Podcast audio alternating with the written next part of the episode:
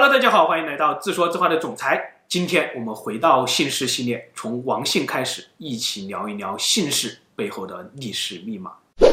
王姓，这是中国人姓的最多的一个姓，但是王姓为什么会是人数最多的一个姓呢？回答这个问题，我们先讲一个末代皇帝溥仪的小故事。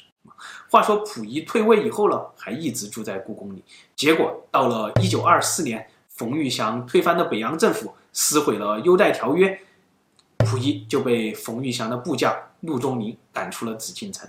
一年之后呢，十九岁的溥仪辗转反侧，来到了天津的日租界，住进了张园。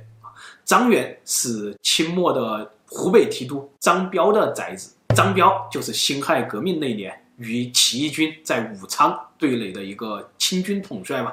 站在溥仪的角度来看啊，正是这个张彪在武昌临阵脱逃。断送了朕的大清江山，哼，这真的是叫不是冤家不聚头啊！然而呢，溥仪还是提出要以七百块大洋每月的租金来租用张园。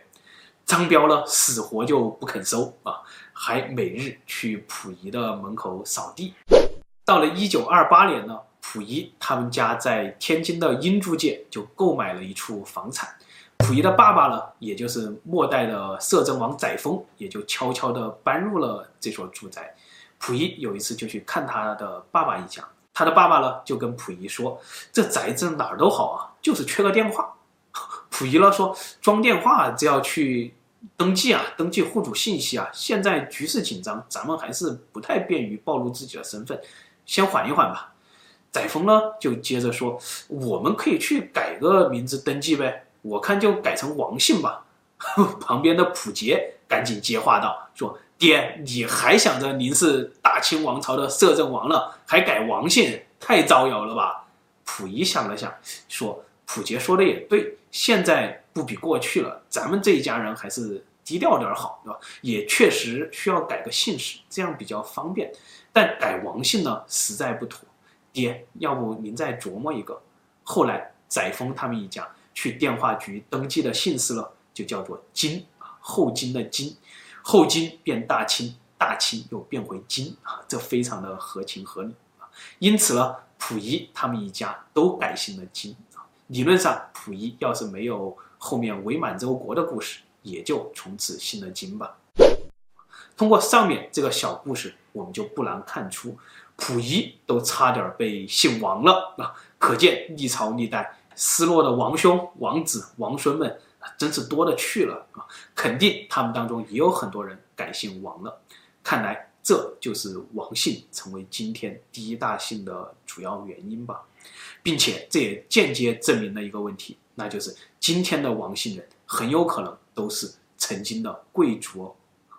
今天的王姓主要有姬姓王氏。子姓王氏、归姓王氏和外族王氏啊，这当中呢又细分为毕姓王氏、琅琊王氏、太原王氏等等等等，三十到四十个族望吧。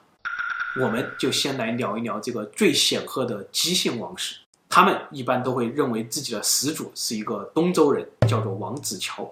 王子乔呢是周灵王的儿子啊，他们一般会这么给你讲这个故事：王子乔呢，因为批评他的老爸周灵王。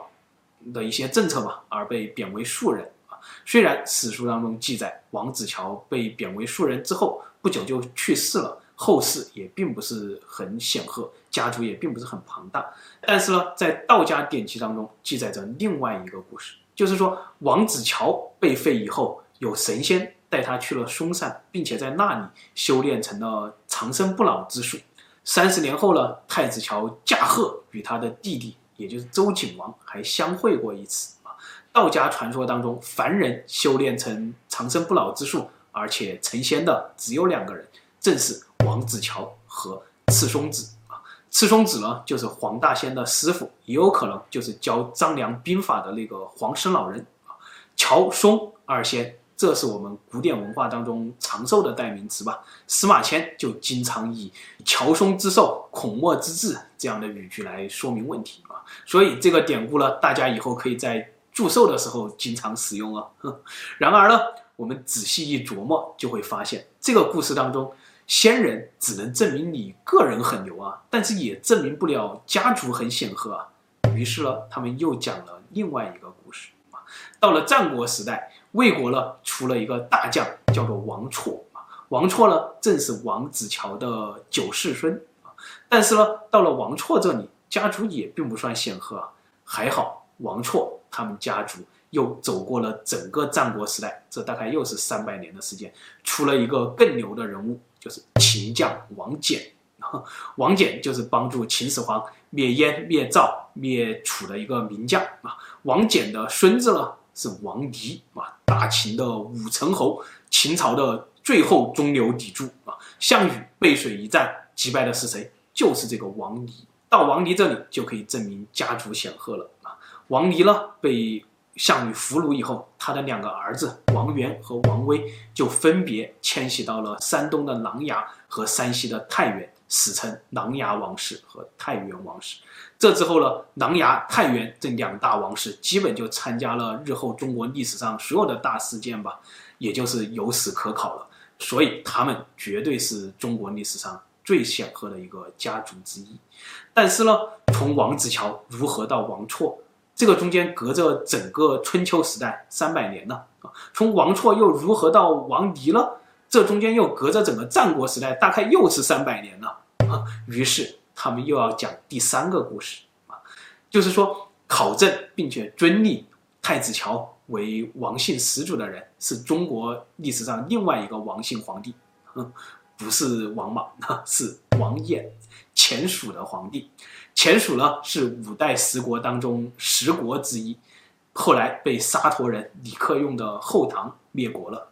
王衍呢，也几乎被灭族了啊。至于为什么说王离是王绰的后代了，王绰又是王子乔的后代了？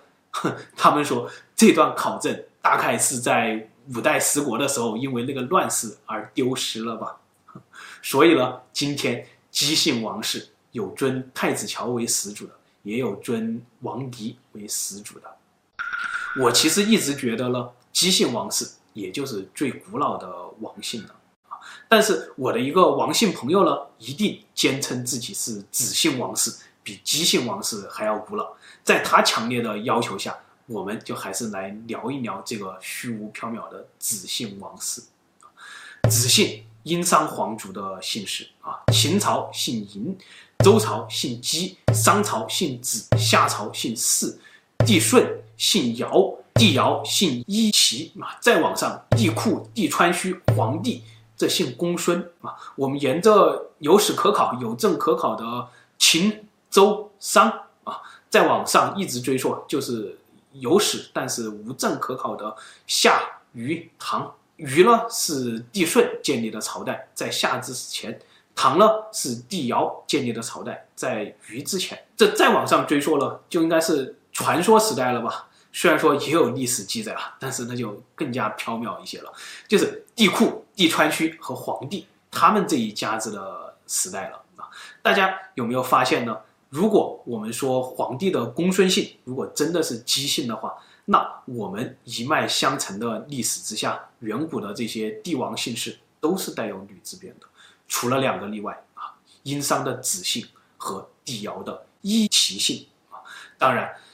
子姓在甲骨文当中也被写成好姓，所以子姓呢算半个不带女字边的姓氏。但是神奇的事情就是呢，这半个不带女字边的商朝人子姓就根本不知道自己前面还有一个带女字边的夏朝以及夏朝以前的王朝，他们只说自己是帝嚳的后人。而周朝人呢，一上台就写出了从夏朝到黄帝大几千年甚至上万年的历史传说，这太诡异了。难道周人姬姓这个女字边当中就隐藏着上万年的历史密码吗？他们这个姓氏姬姓旁边的女字边就代表着他们的正统姓吗？也就代表着皇帝的正统吗？然而商族人说自己是帝嚳的后代，那帝嚳又是皇帝的后代，那皇帝究竟又是谁了？如果说皇帝的公孙姓并不是姬姓，而是周朝人的附会，那这就更恐怖了。周人到底是谁？到底谁才是华夏族，谁才是外族呢？商周的文化截然不同，那正统的华夏文化又是什么样子呢？啊，好了，别讲肥了。关于周人的这些猜想，我们放在周姓当中再慢慢聊啊。言归正传，所谓的子姓王氏，他们的始祖故事和无数的子姓某氏故事是一模一样的，就是说他们的祖先是惨遭商纣王迫害的商末三人，也就是比干、吉子和微子。他们三人呢，也都是殷商王族，所以呢，他们的后人就改姓了王啊。我呢，始终不太相信这个故事，有几点理由吧，我给大家说一说。第一呢，就是商纣王绝对是被周公故意抹黑的对象嘛。如果不抹黑商纣王，那武王伐纣，这就是极大的不仁不义啊。这在仁义当道的周朝是不能提及的禁忌话题，怎么办呢？所以就只能让商纣王变成一个。不仁不义的暴君啊，所以任何今天我们关于商纣王的故事，很可能都是被大力篡改过的周公版，是不足为信的啊。第二呢，按照二王三克的制度，子姓的商族其实并没有被灭绝啊。啊，微子建立了宋国，箕子建立了朝鲜，比干要知道他不仅仅是商纣王的叔父，他更是周武王的舅父啊。他的后人那就更应该受到周朝人的保护啊。第三，即使是殷商的王族失落了，他们也不太可能会改姓王啊，因为周天子是称王的，而商朝是称帝的啊。商纣王就叫做帝辛嘛，纣王是我们按照周朝的习惯对他的称呼。好了，如果哪位王姓朋友真的能拿出一本子姓王氏的族谱出来，请一定给我开开眼啊！今天的故事就先分享到这里吧。王姓可能还会讲五六七吧，子姓王氏后面还有归姓王氏、外族王氏，还有琅琊王氏、太原王氏等等等等。